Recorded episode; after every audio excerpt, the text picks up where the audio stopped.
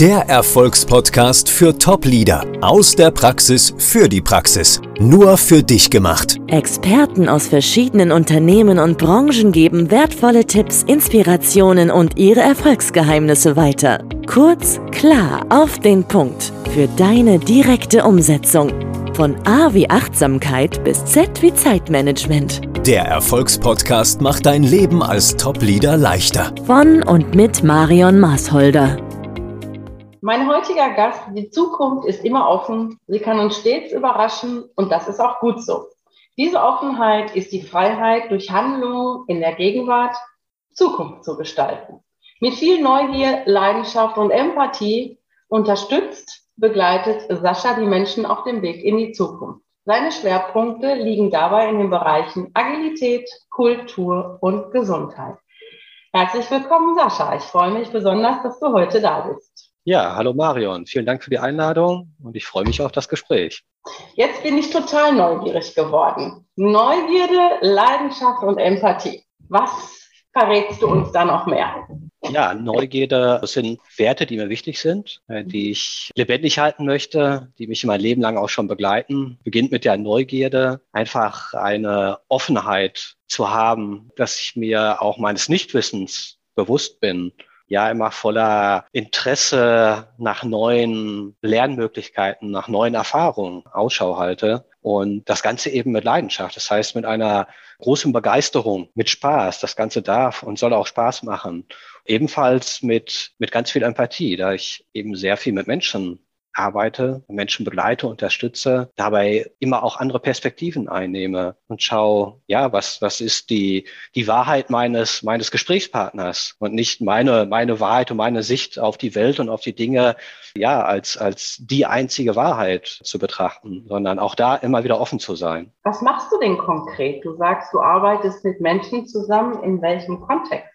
Und zwar arbeite ich für ein mittelständisches Industrieunternehmen im äh, südlichen Sauerland. Im Übrigen ist diese Region Südwestfalen sehr stark äh, geprägt von der produzierenden Industrie und insgesamt sogar die drittgrößte Wirtschaftsregion in ganz Deutschland. Eine ländliche Gegend und in diesen ja, mittelständischen familiengeführten Industrieunternehmen darf ich in meiner Rolle die Menschen hier in den Veränderungsprozessen begleiten, auf dem Weg in die gemeinsame Zukunft, diese auch gemeinsam gestalten. Das heißt, ich äh, begleite die Führungskräfte in Form von äh, Workshops zu unterschiedlichen Themen, zuletzt zum Thema äh, Agilität, der Umgang mit Veränderungen. Ich gebe Trainings, Führungskräfte-Trainings, auch gerade für neue Führungskräfte, die entweder neu im Unternehmen sind oder diese Rolle erstmals auch ausüben. Und ich engagiere mich hier auch unter anderem sehr stark für das Thema Gesundheit und mhm. habe eben im letzten Jahr begonnen, ein betriebliches Gesundheitsmanagement auch hier aufzubauen. Mein so Gott, ganz das grob. ist so ein Feld.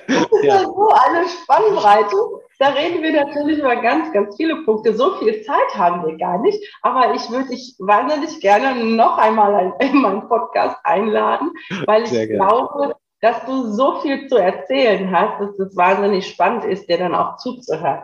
Mittelständisches Unternehmen, wie viele Mitarbeiter habt ihr? Ja, wir haben verschiedene Standorte. Insgesamt sind wir 600 Mitarbeiter und zwar an Standorten in Deutschland ist Attendorn eben im südlichen Sauerland und bei Dresden. Dann haben wir noch kleinere Niederlassungen in der Nähe von London, in den USA, in Utah und in Italien in Florenz und eben eine größere Beteiligung auch in Spanien in Madrid. Das ist natürlich schon breit gefächert. Bereist du dann auch diese außen ausgelagerten Bereiche oder bist du immer nur in Attendorn drin?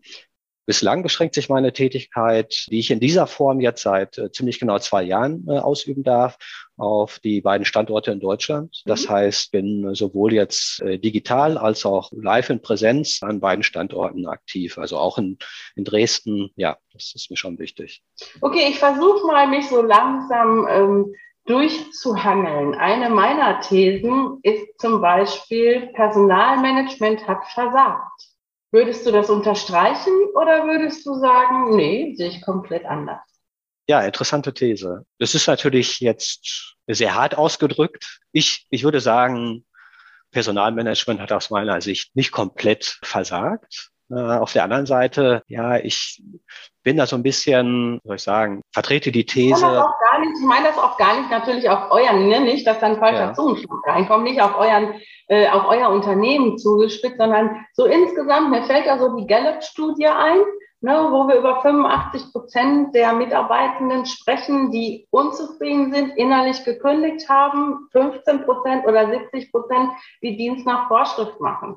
Wir sprechen natürlich hier heute über Führungskräfte, aber auch dazu gibt es zahlreiche Studien, die belegen, dass nur ein Drittel der Führungskräfte tatsächlich über die erforderlichen Kompetenzen, Sozialkompetenzen verfügen, um überhaupt wirklich erfolgreich in der Führung zu sein. Und deswegen, ich weiß, das ist eine steile These, die ich da aufgestellt habe, aber ich polarisiere da auch ganz gerne. Ne? Und deswegen, ja. also nur, dass das nochmal klar ist, es geht nicht um euer Unternehmen. Ich meine das schon auf die Wirtschaft in Deutschland bezogen.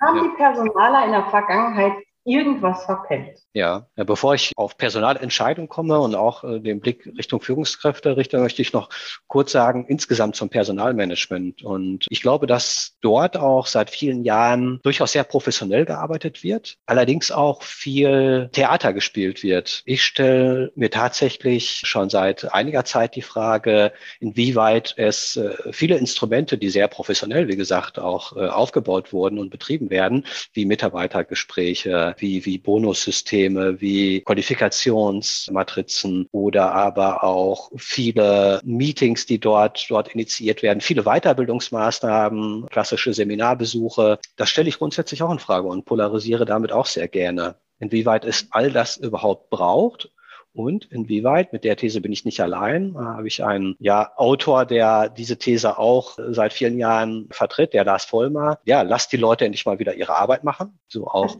der Titel eines seiner Bücher.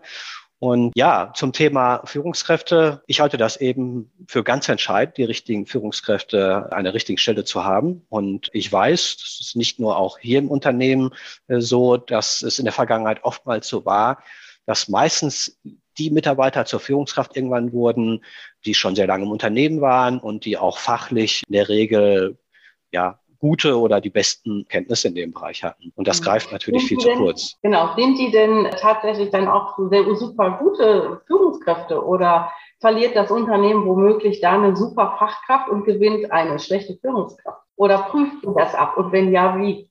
Ja, das, ich denke, das ist genau so. Oftmals verlieren die Unternehmen dadurch gute Führungskräfte und gewinnen äh, leider auch oft schlechte Führungskräfte.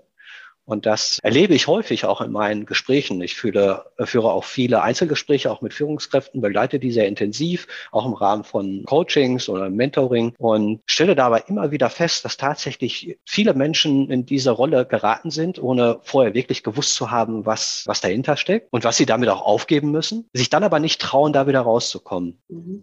Was geben denn Führungskräfte tatsächlich auf? Führungskräfte geben eben ihre oftmals auch ihre Begeisterung in der operativen, einer fachlichen äh, Arbeit auf. Und da sie davon aber oftmals, weil sie das häufig mit Begeisterung machen, dann auch nicht ganz loslassen können, werden sie ihrer Führungsrolle nicht wirklich gerecht, mhm. aber auch der alten Rolle nicht mehr ganz gerecht. Ja, da und das fehlt. jetzt mal gerade das Stichwort von dir Leidenschaft auf. Meintest ja. du das vielleicht auch ein Stück weit, dass man brennen muss, um genau Menschen zu führen und nicht mehr brennen darf im Grunde für die Leidenschaft, die es da mal gab, nämlich für ein Fachthema? dass da auch dieser Zwiespalt ist? Meintest du das auch mit den Worten? Ja, ich möchte nicht sagen, dass sie dafür nicht mehr brennen dürfen. Sie, sie müssen dennoch äh, lernen loszulassen, auch davon und ihre Schwerpunkte eben anders setzen. Und Führen ist nun mal eben auch zum großen Teil Kommunikation. Ja, die Begleitung von Menschen, die Unterstützung eben von Menschen eben auch ihre Potenziale zu entfalten. Ja, das fällt eben schwer. Und deswegen, deswegen müssen sie nicht nur von ihrer altbekannten Tätigkeit loslassen, sondern eben auch äh, davon loslassen, alles selber machen zu wollen. Delegation, ne? das ist auch ein großes Thema bei Führungskräften. Keiner macht so gut wie ich selbst. Das ist natürlich auch immer sehr schwierig. Aber ich möchte nochmal auf das Wort Leidenschaft zurückkommen. Ja. Was verbindest du im Führungskontext damit?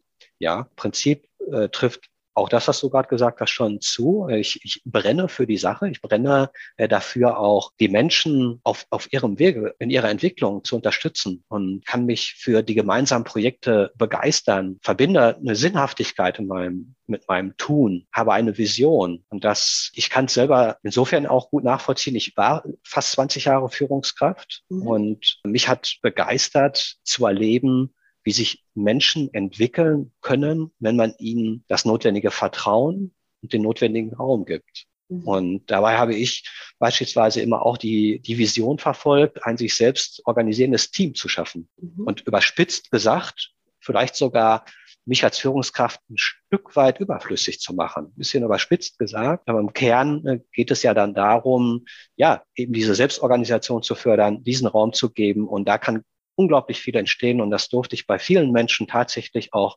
erleben und das waren wunderbare äh, Erlebnisse, Erfahrungen, äh, wie sich Menschen einfach dann entwickeln können. Ja, das sind so die Stichworte Purpose, ne? Sinnhaftigkeit genau. ist gerade gefallen, Empowerment, sich selbst ja. zu befähigen, die Mitarbeiter, dass die selber von sich heraus intrinsische Motivation, das ja. sind ja so Schlagworte, mit denen Personaler oder Trainer und Coaches, so wie ich, auch sehr, sehr gerne umgehen. Ähm, ich bin da vollkommen bei dir. Ich möchte trotzdem nochmal auf das Thema Leidenschaft bei Führungskräften, weil ich finde, ähm, das hat, ist so ein kräftiges Wort. Da würde ich gerne noch ein bisschen mit dir drüber sprechen. Ja, gerne, gerne. Ähm, ich erfahre meines Erachtens ja, wenn ich in, in diese Führungsrolle komme, wofür ich brenne, wofür ich mich begeistern kann, äh, was ist mein Antrieb und äh, was ist mein Purpose. Ich darf ja auch immer unterscheiden, was ist, was ist der Sinn und Zweck des großen Ganzen, äh, dass, dass ich auch mit Leidenschaft äh, äh, vertrete diesen, diesen Zweck, den wir alle gemeinsam ja verfolgen, wo wir hinterstehen. Dann geht es aber auch darum, herunterzubrechen. Ähm, was bedeutet das für jeden Einzelnen? Und äh, ja, wie, wie kann ich als Führungskraft mit der Begeisterung, äh, die es braucht, auch andere Menschen inspirieren. Und wenn ich mhm. diese Leidenschaft nicht habe und diese Leidenschaft nicht ausstrahle, nicht da nicht wirklich auch authentisch bin und diese so, so lebe, dann werden das meine Mitarbeiter merken. Und dann werde ich die mhm. sicherlich nicht äh, anstecken können mit dieser Begeisterung und werde sie nicht inspirieren können. Äh, wobei es nicht darum geht, äh, einen, einen Sinn zu übertragen, den Mitarbeitern äh, vielleicht meinen Sinn auch überzustülpen, äh, aber ich kann unterstützen, äh, inspirieren und äh, mit Leidenschaft auch, auch vorangehen, ja. Mhm. Da gibt es ja ähm, diese Geschichte über zwei Maurer, die an einer Kathedrale mitarbeiten. Ne? Da wird der erst gefragt, äh, was machst du hier von jemandem, der sagt, ja, siehst du doch, ich baue hier eine Mauer. Ne? Der zweite wird gefragt und der antwortet dann, ich darf an einem Kunstwerk mitarbeiten, ich gestalte eine Kathedrale. Hm. Also das, glaube ich, macht diese Leidenschaft aus, auch Leidenschaft für den Beruf und den, den Sinn, der dahinter steckt, woran darf ich tatsächlich mitarbeiten. Nämlich, es ist nicht nur eine Mauer, es ist viel, viel mehr. Ne? So, und deswegen war mir das so wichtig. Ich dachte, dass es genau das ist, was was du vielleicht auch ähm, sagen wolltest. Ich glaube nämlich persönlich, Leidenschaft ist unheimlich wichtig, gerade bei Führungskräften. Die Begeisterungsfähigkeit, äh, Menschen wirklich, du hast gerade diese Punkte alle auch genannt, Impulse setzen, begeistert sein, den Sinn klar machen, ähm, nicht überstülpen. Das finde ich auch sehr, sehr wichtig und Menschen dürfen sich entwickeln. Ich greife auch nochmal ein Wort von mir auf, des Nichtwissens. Vielleicht sagst du dazu nochmal was. Weil eigentlich werden wir doch alle eingestellt, damit wir so viel wissen. Ja, genau, das ist auch vollkommen richtig. Früher war es gang und gäbe, auch, auch gerade in dieser Region, im Mittelstand, aber äh, im Prinzip überall, dass die Führungskräfte großes Wissen in ihrem Bereich hatten, dieses Wissen auch äh, oftmals so, ich sag mal, sehr geheim gehalten haben, wenig transparent damit umgegangen sind, sich darüber auch ein Stück weit unersetzbar machen wollten und ja, eben für sich auch hohen Wert damit verbunden hatten und vielleicht auch eine Daseinsberechtigung in dieser Rolle. Ich bin der Überzeugung, dass das äh, so heute nicht mehr möglich ist und in, äh, heute schon, schon lange nicht und in Zukunft noch viel weniger. Heute geht es darum, Wissen zu teilen transparent mit Wissen umzugehen und auch mit Wissen, äh, mit Nichtwissen richtig umzugehen. Als Führungskraft geht es darum, die richtigen Leute auszuwählen und die richtigen Leute mit den richtigen Aufgaben auch zu betrauen und äh, zwar immer entsprechend äh, des Reifegrades des Mitarbeiters. Ich, ich arbeite in, in Netzwerken und das, das äh, Wissen verteilt sich auf, auf ganz viele Köpfe und in ganz vielen Systemen. Und da muss ich lernen, auch im Rahmen eines Wissensmanagements, mit diesem Wissen auch, auch richtig umzugehen und es auch für mich und für das Unternehmen nutzbar zu machen. Darf da aber nicht mehr den Anspruch haben, äh, alles zu wissen. Ja. Unabhängig von der Rolle als Führungskraft halte ich das für sehr wichtig und verbinde das auch mit einem Stück Bescheidenheit und Demut, was ich für Führungskräfte ebenfalls für unerlässlich. Ich würde jetzt gerne nochmal ähm, auf das Wort Reifegrad zurückgehen, was du gerade genannt hast.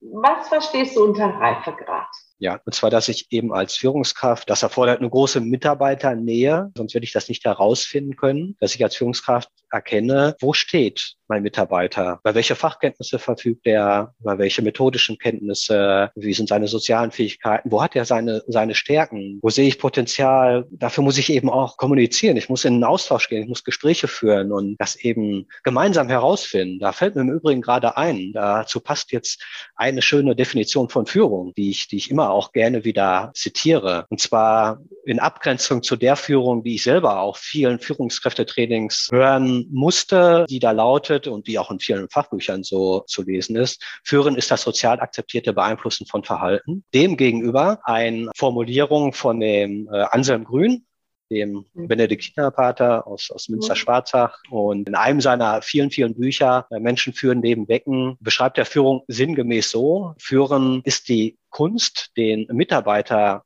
dabei zu unterstützen, den Schlüssel mit all seinen Ressourcen zu finden. Da steht eben jeder von uns und ich unterstütze den Mitarbeiter dabei, und schaue, wo ist, wie ist sein Reifegrad, welche Unterstützung braucht er gerade und wo kann ich ihn auch laufen lassen. Es geht ja nicht darum, unüberlegt den Menschen viel Raum zu geben, und sie damit vielleicht auch in die Überforderung zu bringen, äh, sondern es geht darum, den Mitarbeitern einen angemessenen Raum zu geben, ein gutes Spielfeld zu geben, ohne in die Überforderung gera zu geraten, um so in einen Flow zu kommen, sich weiterzuentwickeln. Jetzt sind wir ja eigentlich groß geworden, in Anführungsstrichen, mit Command und Control. Da ging es ja ein Stück weit darum, Befehlsempfänger zu sein, Dinge richtig auszuüben, nicht die richtigen Dinge zu tun, sondern ja. Dinge richtig auszuüben. Ja.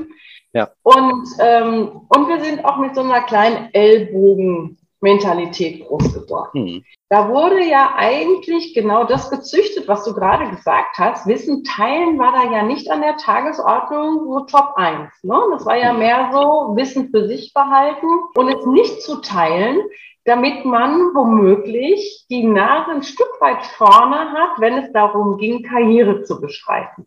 Ja. Jetzt sagst du, Wissen teilen ist heute wichtig und in Zukunft noch viel mehr. Warum? Ich bin davon überzeugt, und das zeigen auch ganz viele Beispiele und viele erfolgreiche innovative Unternehmen, dass wirkliche Neuerungen, Innovationen in der Regel immer aus der Zusammenarbeit äh, vieler entstehen.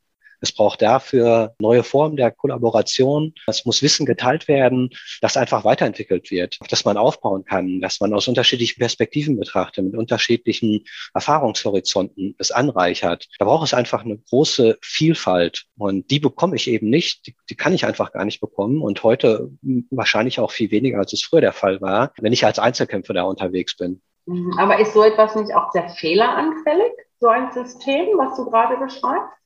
Inwiefern meinst du das fehleranfällig? In welcher ja, Hinsicht? So viele Köche verderben den Brei, sag ich jetzt mal.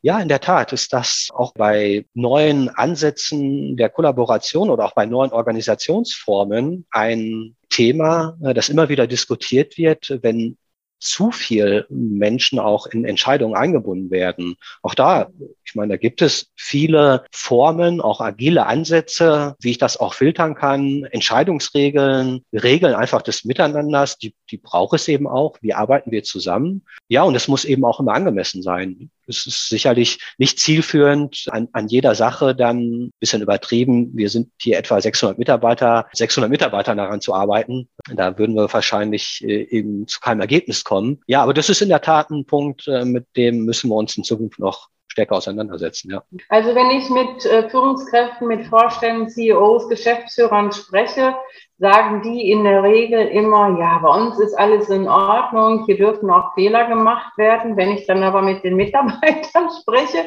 dann höre ich immer mehr ein bisschen was anderes. So das Thema Führungskultur oder Fehlerkultur.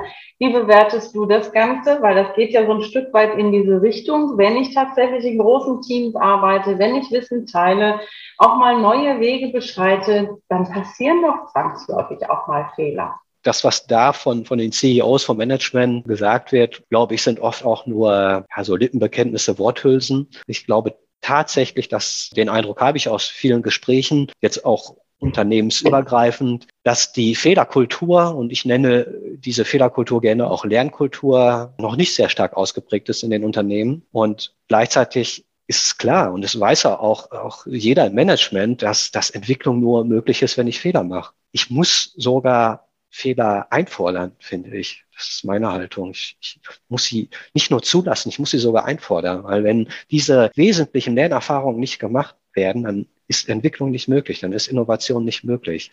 Und dafür braucht es auch diese sogenannte emotional safety oder emotionale psychologische Sicherheit, so ist ja auch oft gesagt. Und da gibt es ja auch ganz, ganz viele Studien zu und das zeichnet auch erfolgreiche innovative Unternehmen aus, dass die psychologische Sicherheit dort eben äh, ausgeprägt ist. Das heißt, ich muss den Menschen vertrauen muss den Vertrauen schenken, ja, sie einfach auch immer wieder äh, animieren, weiterzugehen und weiterzumachen, auch wenn Fehler gemacht wurden. Und da muss man, die muss man auch teilen, da muss man darüber reden dürfen. Und äh, glücklicherweise passiert da ja auch ein Kulturwandel statt. Ich habe vor einigen Jahren erstmals davon gehört, dass es ja äh, sogar inzwischen sogenannte Fuck-Up-Nights gibt, bei denen eben Menschen mit anderen Menschen teilen auf der Bühne, wie sie gescheitert sind und was sie mhm. daraus gelernt haben. Ja, das ist sicherlich das Entscheidende. Ne? Fehler werden gemacht, die müssen auch gemacht werden. Nur so können wir wirklich Wachstum generieren. Und ähm, wenn du dich mit wirklich richtig erfolgreichen Leuten unterhältst, dann sagen die tatsächlich, macht viele Fehler, macht viele Fehler. Und umso mehr Fehler wir machen, umso besser. Also ich meine jetzt nicht den Chirurgen am offenen Herzen und so, ja, oder wenn ja. es um Vermögen geht, äh, ein Banker muss schon auch sorgsam mit unserem Geld umgehen. Das meine ich alles nicht. Aber da, wo wir uns erlauben dürfen, tatsächlich mal ein bisschen zu proben, zu schauen, zu tüfteln, wir hätten heute nicht unseren Computer in der Hosentasche, ne, ja. den wir heute alle haben, wenn es da nicht jemand gegeben hätte, der gesagt hat, also ich möchte, dass jeder ne, irgendwann mal mit so einem Teil in seiner Hosentasche rumrennt. Wenn man sich den ersten PC anguckt, wie groß der war, ne, und was wir heute ne, alles in so einem kleinen Smartphone haben, das ist ja schon Wahnsinn. Ohne jetzt irgendwelche Namen oder äh, Werbung zu machen, ich denke, jeder weiß ja, wer es erfunden hat. Ne? Ja, ganz genau, Marion. Genau das meine ich. Dafür braucht es eben einen Entdeckergeist, den, den Willen und den Mut zu explorieren und es braucht Experimentierräume die Unternehmen müssen dafür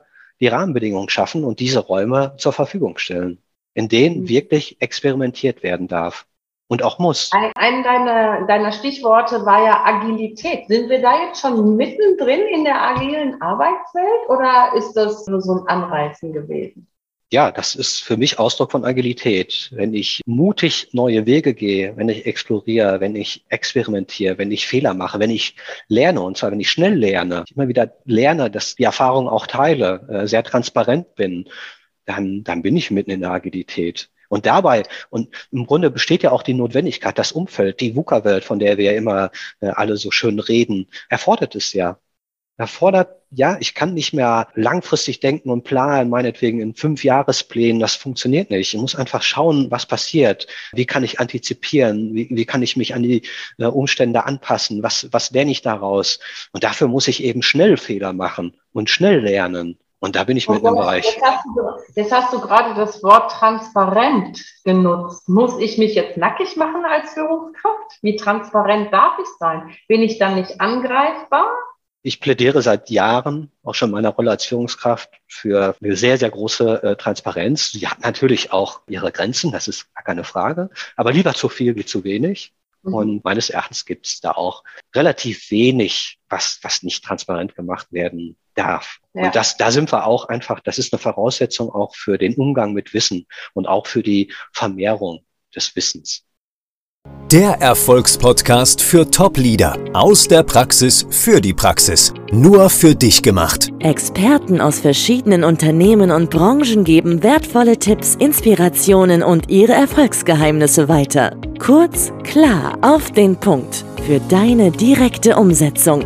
Von A wie Achtsamkeit bis Z wie Zeitmanagement. Der Erfolgspodcast macht dein Leben als Top-Leader leichter. Von und mit Marion Maasholder.